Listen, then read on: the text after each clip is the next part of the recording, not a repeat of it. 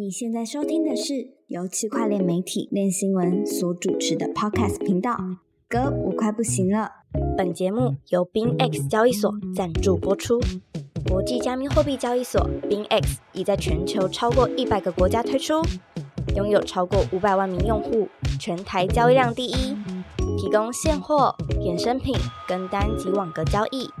现在加入 BinX，立即享有最高五千美元的新手福利。嗨，欢迎收听这一集的歌，我快不行了。我是韦德，我是 Jim。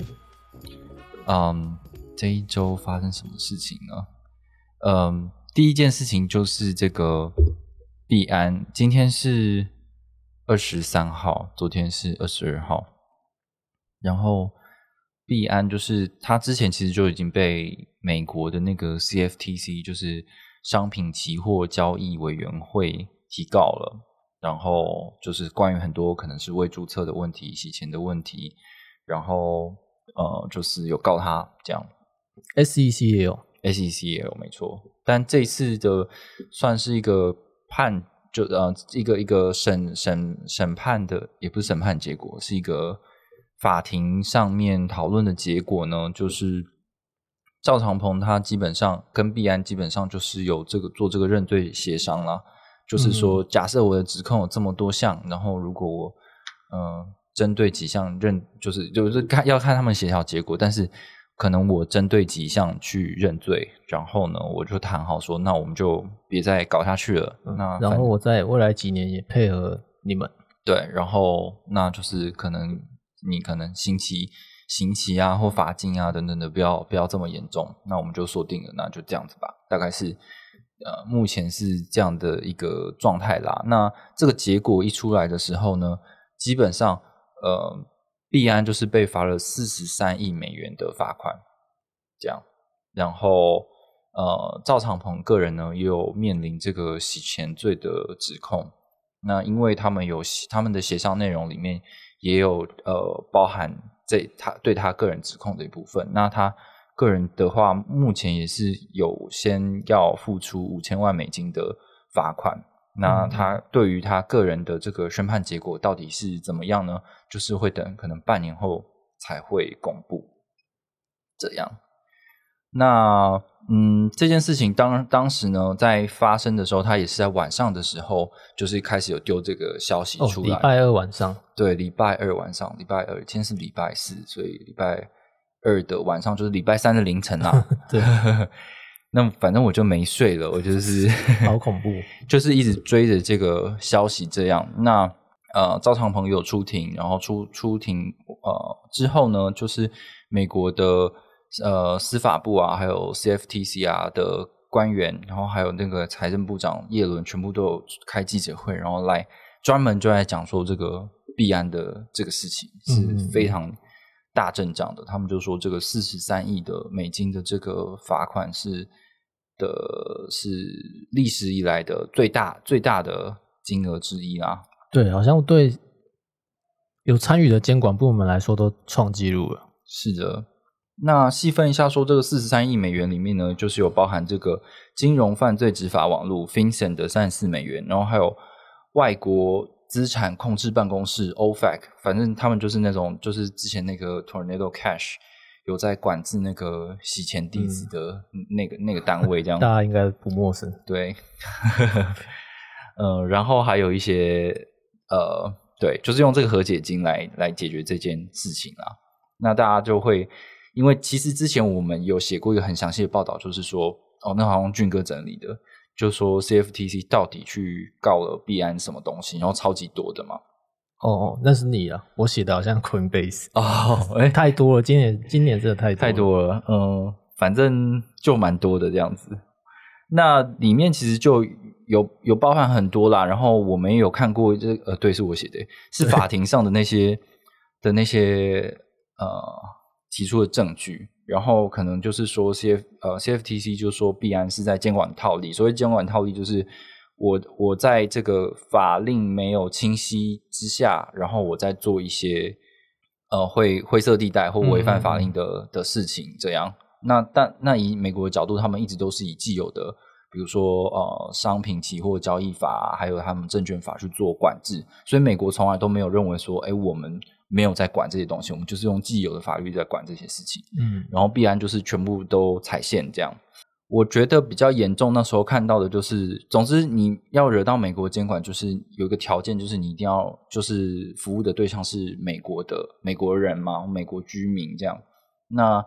必然就有被人家找到证据，说在早期的时候呢，他们有提供这个 B 呃，在美国的 VIP 客户，然后他们教他怎么样去避过美国的这个管制，然后让他们去使用币安的平台服务这样。那这个的话，就是有被 CFTC 就是提出来，嗯，然后还有，然后我们在证据里面有看到说，他们有那种 VIP 群啊，就是客服在服务客户的这种。那这种的话，就是到法庭上就是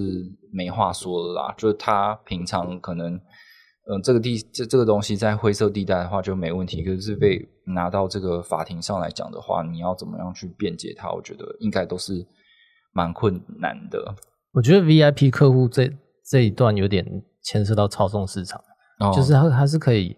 他要被监管机构调查的时候，必然是会去提前通知这些 VIP 客户的。我觉得这已经他们已经可以开空之类的吧？哦，对啊，哦，你说他们有做这件事情是不是？对啊，对啊。OK，那所以难怪就是 CFTC 其实也有就是去控告这个赵航鹏在。操纵市场啦，可是他他控告的是其实另外一件事情，就是因为，呃，如果就是按照那个美国法律来说的话，你就是你这个假设你是这个交易所的话，你你是不可以，你是不可以自己也是那个做市商的，就是你的做市商跟这个跟交易的场所是要是分开的这样，那他就说这个。这个币安跟他们相关的这个做市商呢，都都有这个币安的账户，就是有在参与在市场里面啊。这样，那这个例子的话，就可以看到说，前阵子在今年我们有呃写那个 EDX 嘛，就是那个传统呃，就是华华尔街大机构投资的这个加密货币的交易所，基本上他们就是把这些结构都分开来，就是我是我是提供交易的场所，我就只做交易。呃，那但只提供这个服务，可是如果是做事啊，还有这个托管，都是分开给独立的公司去处理。嗯，那就可见，就是说这个基本上就是传统金融市场在交易的时候一个基本的架构啦。但是，呃，阿币安就是应该说全世界的交易所都一样，就是大家都还在一个灰色地带，没有很明确的法令，所以就是一直以来就是。一步就是，如果没有人推我，如果没有人管我的话，基本上我也不会自己去把自己限制起来。这样对啊，也不想去多多摊一个这么这么大的成本。对啊，对啊，那对种种的东西啦。但是呃，大家如果有兴趣的话，可以去翻一下我们那一篇的文章，叫做《CFTC 起诉币安完整解读》，里面有非常多的。罪名这样，但是最后呢，在这个礼拜三的凌晨的时候，呃，这个这个判决的内容主要是指控呃三个，第一个是未注册的汇款业务，就是大家那个交易所都会超多说自己有什么 MSB 啊这种 呃 Money Service Business 这种执照，总之就是说你要在美国各州你要做这种。金流的汇款的话，你都要有这个执照，这样子，呃，MSB 的资格啦，就是我是属于我是属于这样子的一个呃业别，然后它里面还有还有一个许可，这样，那就是说你没有这种东西，所以你在我的美国里面营业，然后呢，你故意的就是做这种东西，做这个业务，然后你还没有去注册，他也是说就是你有犯了一个共谋罪这样子，然后。再来就是违反国际紧急经国际紧急经济权利法，那这个部分就是他在说币安就是违法的，直接或间接让美国人呃可以向伊朗提供买卖服务，就就伊朗是被美国做经济制裁的嘛，但是必然可能直接或间接就是让呃美国的用户啊，或是就是有这个资金的往来，这样。主要就这三条嘛，对。呃，嗯，然后呢，因为这样的关系，就是必然也需要在十五个月内先支付十八点一亿美金，然后检察官呢也说，接下来这个币安也同意让他们去没收二十五点一亿美元的资产，这样，而且币安也必须要完全的退出美国，然后就像前面刚刚军哥讲的，他会受到五年的监督，就是会有个督导员，然后一直在看这个交易所的合规。那财政部呢？美国财政部也可以去查看币安的记录跟系统。俊哥，你是不是觉得对这个事情你是觉得有点担心吗？你说担心必然倒了吗？还是呃，就是说好像你的东西会美国就是会一直去调你的资料这样子。我不是美国美国人，可能会觉得有点担心吧，但我不是。OK。对啊，我我我我，其实我不知道说他他的这个到底是呃会会看到什么样，对，不确定。对啊，比如说，好，现在他就说，必然美国已经不不能做，那我要监督你五年，我到底是监督哪里呢？是我要监督那个 Binance.com，就是它的国际站是，他也可以一直去调调资料的嘛，要求调查的嘛？那这个可能就是对于一些。可能真的有在做坏事，或者是很有隐私、有很高需求的人，他就会觉得，呃，就不想要这样吧。嗯嗯，赵长鹏呢，他个人的部分是他会为他的洗钱的罪名，就是支付五千万的美元的罚金，这样，然后再来。就是他的判决有说会延迟六个月再宣布嘛？那以他的这个罪名来说的话，最多可能是会面临十年的刑罚。但是呃，因为他们可能有认罪认罪协商的关系，所以他的刑罚可能是就是不会超过十八个月。这样，真假不会超过十八个月？对啊，可是这样子十八个月的话，也是有一年半了。我觉得到时候他被关，对币圈来说应该还是蛮震惊、蛮震撼的。嗯，对啊。可是就我们目前在新闻上面得到的消息是，觉得说哦，他好像还蛮配合的，因为他就是他们现在可能都在那个阿联酋、杜拜那边。对。然后这个照理说，如果说怕他会逃走，不不不回来，呃，被关呢，还是什么被罚什么的，那应该会就是限制他。可是他也也没有嘛，就是还是让他回去，反正静静候这个判决结果，看会怎么样。明年二月，对啊，嗯，是的，好，那嗯，也有很多人在担心说，就是关于这个币安，你的那个钱到底够不够赔啊？就是四十三亿美金的问题，然后就。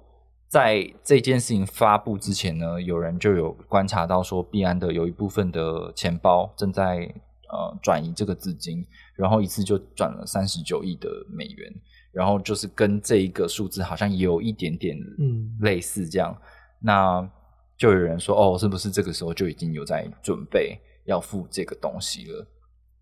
这样，但这是一个传闻啊，我是不太确定是不是这样。毕竟他刚他的那个他要付那个钱也不是一次到位啊，对，而且是用用衣物去付，对啊，嗯，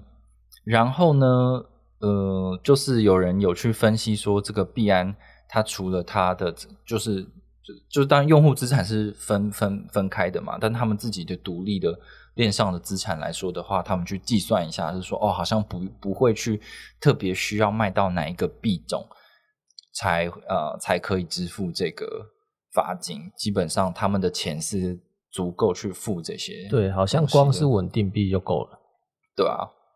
但你还是需要营运资金吧？就是你需要营运资金收。哦，对啊，你把 U 有领光，然后用户要哦，对啊，我不知道啊，我不知道。对，嗯，好的，然后。对，在币安的事情发生之后呢，其实也很多的人就是在讲说，哦，这个东西可能就是嗯利空出尽了，反正币安会被罚，大家都已经在期待的事情，呃，就不是说期待啊，就是说都已经预期这件事情发生，因为他就是被告了嘛，而且证据证证据确凿。那还有人就是一开始觉得说，哎，只有罚四十几亿，好像也没有很多，因为原先想象好像更多这样。所以在这个数字出来之之后呢，其实 B N B 还是有涨了一下的，涨了大概七八趴吧这样子。然后，但是呃，在这个关于赵长鹏的个人的罪名方面呢，还有他的下呃，就是怎么讲辞任，就他就是不不干这个执行长的事情。因为在在他们的这个呃法院的要求里面，就是有说他不能再担任高层的这件事情，好像也是冲击到蛮多人的信心。然后 B N B 就是就是有大幅的下跌了。他这个不是永久的禁令，对不对？好像哎，其实我不知道哎，嗯，我也不太确定。这但好像有听到一个数字，可能是三年之类的。哦，OK，好，那。就是我以我自己的想法来说，因为我看了很多的那种，就是对于交易所，就是 VASP 他们的呃人员的要求，基本上都有对这些人他们的资格有要求。那如果你是有过这个洗钱罪的话，基本上应该是没有办法担任高高层的主管。那我我我就不知道这个会不会有。有什么影响？这样，我还有看到那个 Matrix Pro 的预测，他们说赵长鹏二零二六会再回来，会再回来担任高管之类的。哦，因为就是他认为的那个、那个、那个冷冻期已经过了，这样。哦，搞不好啊，或许我也不知道，有有可能吧。对啊，比比以前那么神奇。嗯，那。所以他下呃，他他不要讲下台啦，就是说他辞赵赵长鹏辞职之后，他其实也发了也有也有也有公开信嘛，然后就基本上说大家继续加油，这个就是阶段性任务，然后他就是会离开这边，然后他的他的离开也是要为了让这个公司变得更好，然后就找了那个 Richard Tang，嗯嗯。对他之前是在那个阿布达比的呃监管机构有做过，然后做最长的是新加坡的呃金融监管机构，做了十三年这样。然后他现在他之前是当呃区域的呃领导者，然后现在的话就是直接变成 CEO 的角色。嗯，我蛮好奇何以之后的角色，但好像没有听说哦。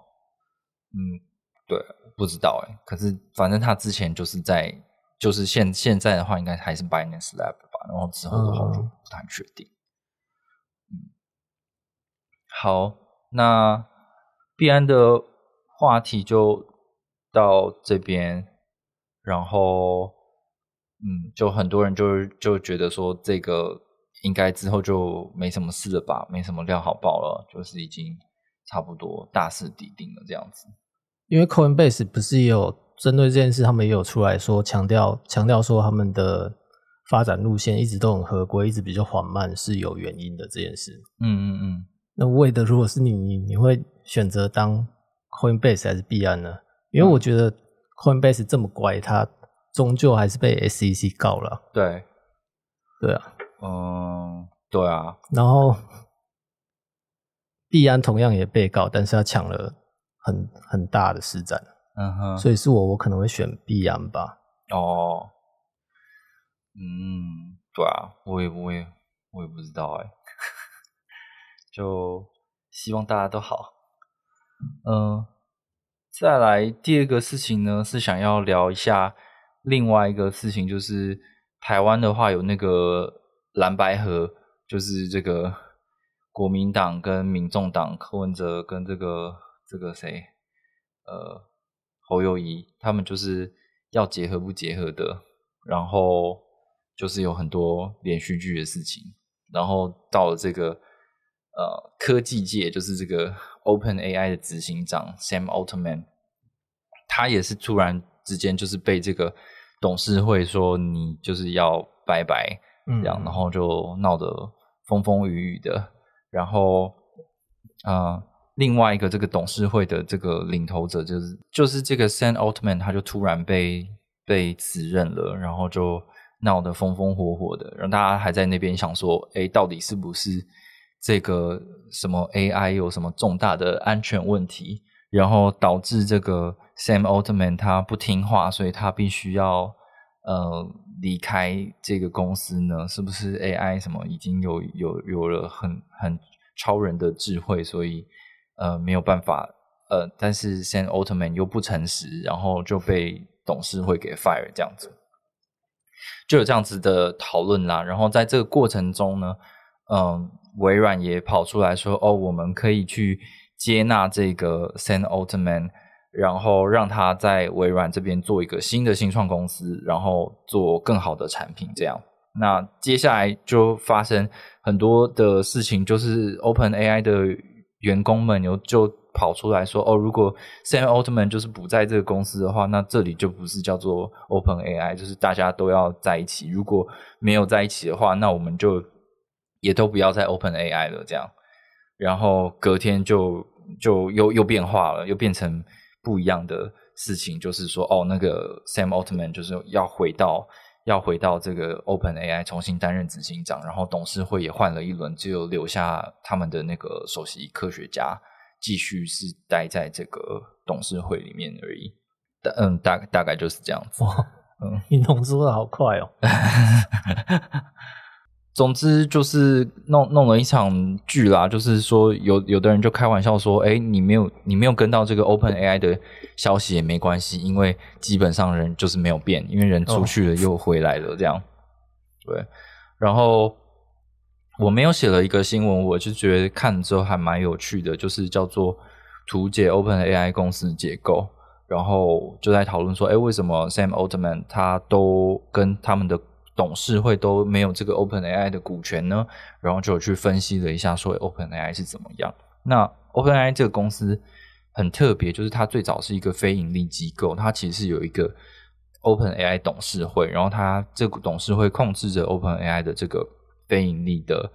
机构。那它的主要目标就是要去发展人工智慧来创造人类的福祉。但是因为它后来就是有一部分就是拆分成我们现在看到的这个。Open AI 的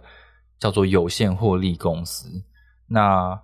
为什么要这样子拆？就是因为他希望说非盈利的 Open AI 还是按照它的宗旨去进行。那这个有限获利的公司是拆分开来做有做盈利的事情，但是基本上所有的决定权都还是在 Open AI 的董事会。那这个所谓的有限获利的。Open AI 呢，它它的多多数的股权就是有非盈利的 Open AI，然后还有一些投资人跟员工。那这个投资人里面就包含我们知道的微软这样子。嗯，可是这个这个呃董事会的这个治理权力呢，还是非常崇高的，所以就发生了一个说哦，这个把 Old Sam Altman 突然把他 fire 掉，但是这个微软只能在旁边当和事佬，说哎，不然你来我这边。工作的事情，然后也有人说哦，微软这个玩的这一招很厉害啊，然后好像呃不用不用把这个不用把这个 Open AI 整个全部收购，然后就把所有的核心人员都变成自己人这样子，然后省了很多钱。可是从结果看来，就是基本上他们都还是回去了这样。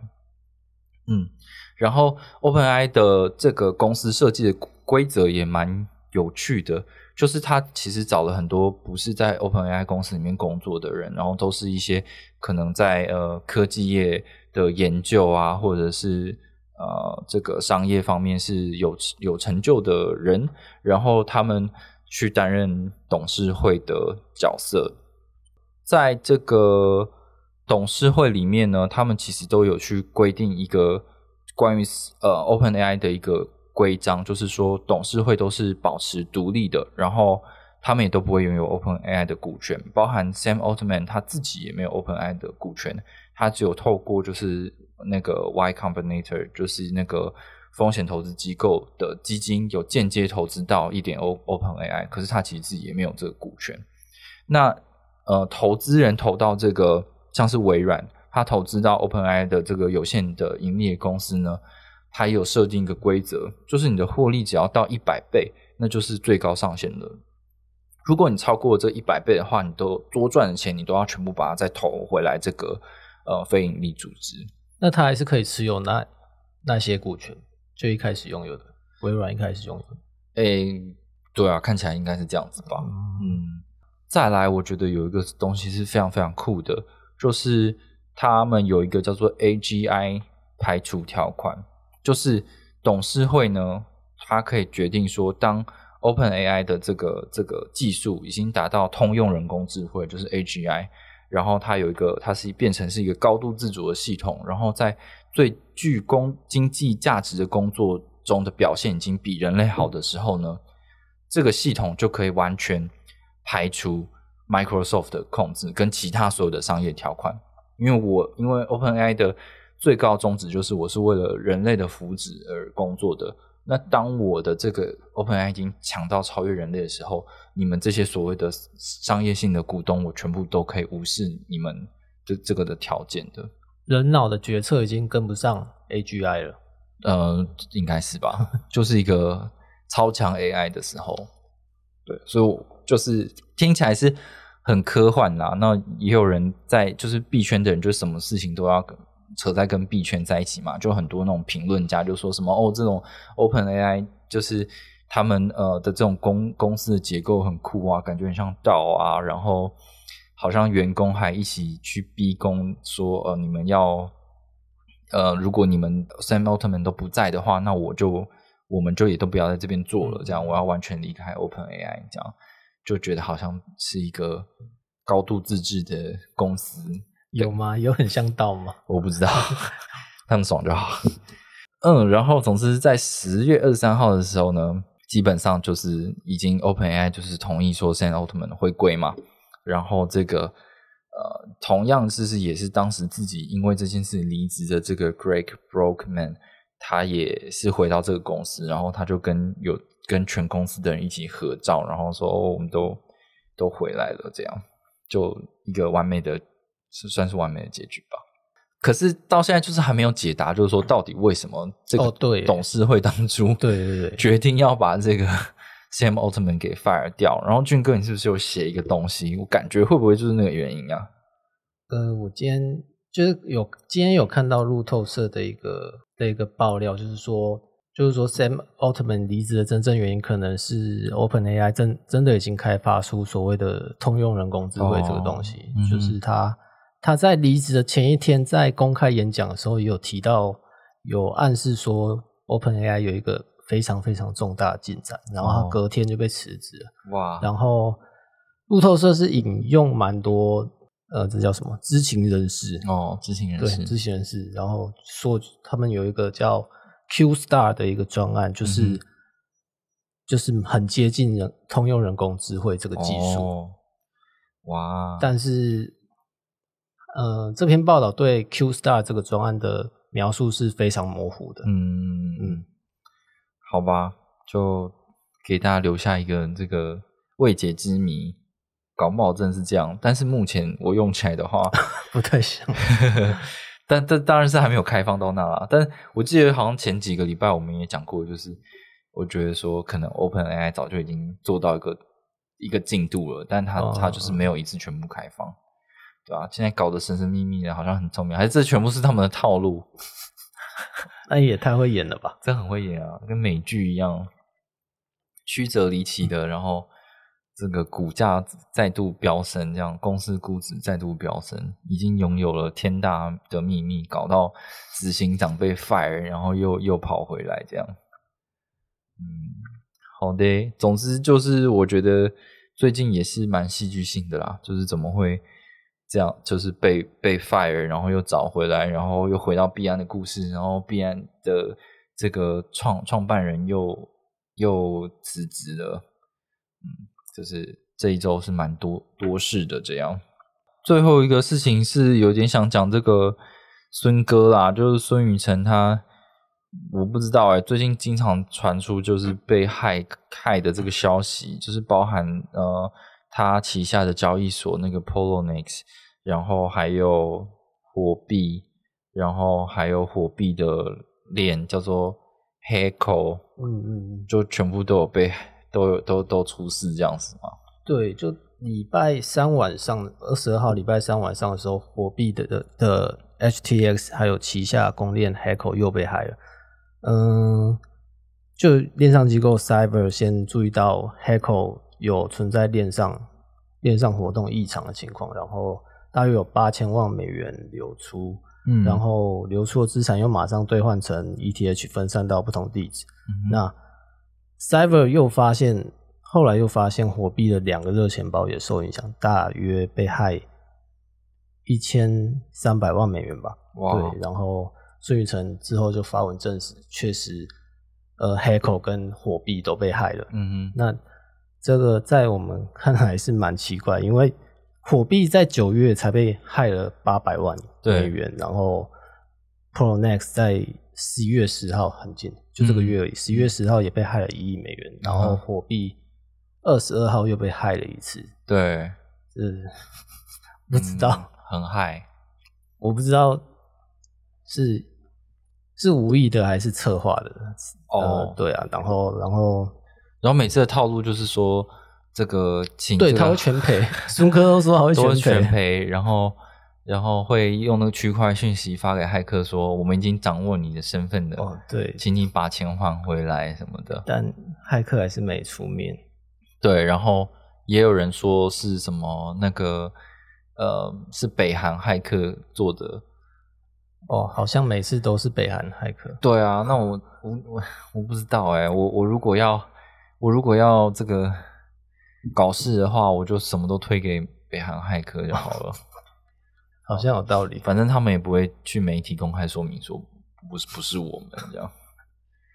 嗯，对啊，就蛮神奇的啦。我我觉得，比如说以前那个什么 D DeFi DeFi 的协议被害，都会有一些相对比较华丽的原因嘛，因为这个技术怎样怎样的，比如说预言机价、哦操纵价格，什么对对对什么重重入什么的，呃，这个好像闪电带什么。对，这个好像就比较无聊。这个好像是私钥泄露。对啊，那这种东西就是谁知道是怎么样啊？对吧、嗯，嗯，然后有一点也是蛮奇怪的，就是不清楚火币的用户群到底是什么样的人。嗯怎么怎么还会想用呢？嗯，不知道哎、对吧、也有可能是一种混币器啊，就是这种混币的混币混混币的套路，就是你用什么跨链桥，还是用什么 Tornado Cash，都已经不够看了。我在制造一个新闻的事件，可以让这个币好好的混一混，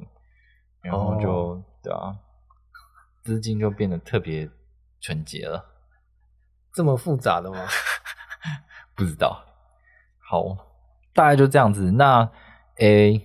最后一个有有一个小事情啊，就是这个想要补充一下，就是这周还有一个那个 Blur，就是 NFT 的那个交易市场，然后他们之前都是搞那种积分嘛，反正如果你、嗯你是出价或者你上架 NFT 的话，你都可以得到积分，或者是玩他们的这个 NFT 借贷平台可以得到积分。然后呢，会依照你的积分的多寡去分配它的 Blur 代币的空投，这样。那最近第二季结束了，马吉大哥黄立成就是觉得他花了超多钱，结果到最后分到的那个代币又很少，基本上就是让他就是赔了很多钱这样。那在这个同时呢，这个 Blur 也推出了第三季。那第三季有一个新的东西，就是呃，他们叫做收益型的 L two 网络，就是现在不是交易所都会出自己的 L two 嘛，就 Coinbase 有出了 Base 嘛，然后嗯火币也呃不是火币啊，OKX 也可以出了自己的，好像叫做诶 X X One 之类的的一个 L two 的网络这样。那这个这个 Blur 呢，它作为一个 NFT 的这个呃交易平台，它也出了它自己的一个 L2 网络，叫做 Blast。这样，那就有请我们的这个编辑 Kyle 去研究了一下，就是写到不睡觉了，这也没有啦。然后这个里面呢，看起来就是呃，他们觉得说透透过这个 Blast 呢，就是可以去提高资金利用的效率，就是你可能在这个链上持有的这个 ETH 就可以自动得到一些诶利率的来源这样，然后再来就是说这个 Blast 里里面呢，之后还会有所谓的 NFT 永续合约，因为之前大家都在说什么哦 NFT 市场。就是如果有做空的话，能够做空的话就很棒啊，很有很有市场这样子，然后也会提高流动性，就是让它大家可以去炒更大幅的去炒 NFT，所以看起来他们也有要做类似像这样子的东西。好，然后嘞，它这个 L two 目前还是有充满的这个。这个想象啦，所以他们最近几天都一直在说，就是说他们这个 Blast 的 TVL，就是越来越多人的资金跨到这个 Blast 上面，然后每天都在发这样的新闻。那它的原生代币，就是你在交易的时候会使用这个 Gas Fee，也是会用他们的 Blur 代币，所以 Blur 基本上也是有涨这样。那接下来就看它表现啊，这个就是。呃，N NFT 市场的专用链，但它当然也是会让大家去去它的上面去做开发嘛。只是说以这样子的一个生态为基础的话，会吸引到多少人，然后多么丰富的生态进去呢？就是也还是一个未知数。嗯，但是可能那个 paradigm 就是向来都是就是搞一些呃复杂的模型，然后很会玩这种游戏的。呃，风投研究机构，那在他们的这种新作品推下推动之下呢，会不会产生什么新的愿景，就不知道了。好，那这一集的 podcast 就进行到这边，谢谢俊哥 陪我们度过 这个好好好多事情的的一周。那我们下次再见，拜拜，拜拜。